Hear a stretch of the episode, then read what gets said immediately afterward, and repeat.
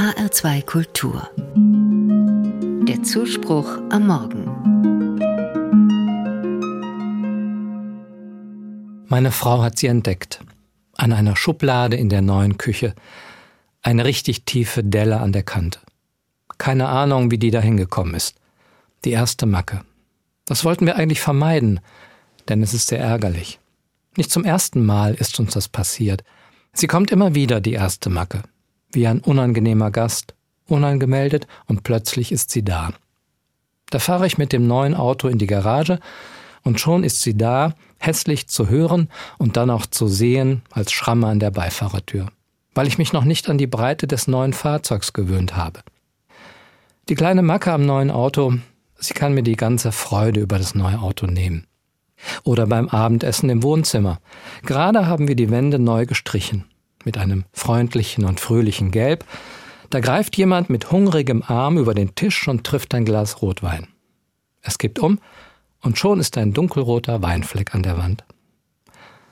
Die erste Macke führt natürlich zu Ärger. Besonders dann, wenn neue Sachen vermackt werden, für die wir tief ins Portemonnaie greifen mussten.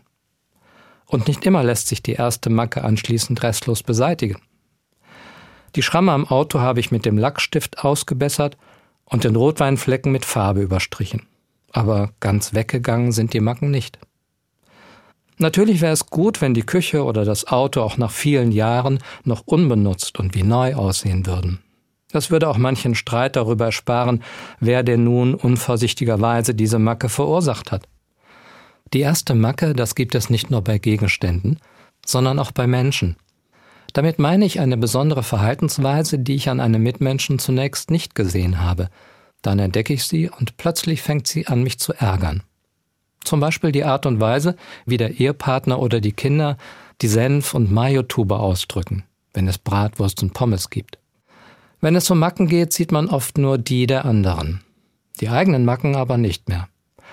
Und oft verstellen die Macken den Blick dafür, was man eigentlich Gutes aneinander hat.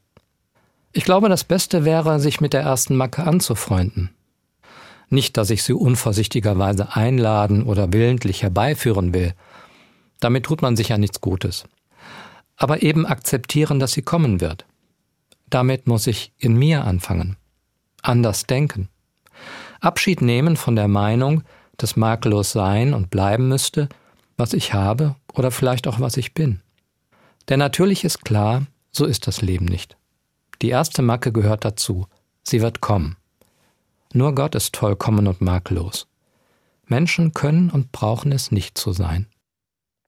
Sich anzufreunden mit den Macken an den Möbeln und auch mit den kleinen störenden Verhaltensweisen der Mitmenschen, das könnte auch zu weniger Stress führen, nicht nur in der Familie. Ein paar Macken sind keine Katastrophe. Das Auto fährt trotz der Schramme tadellos, und das Kochen und Backen in der Küche macht auch mit der Delle an der Schublade immer noch Spaß.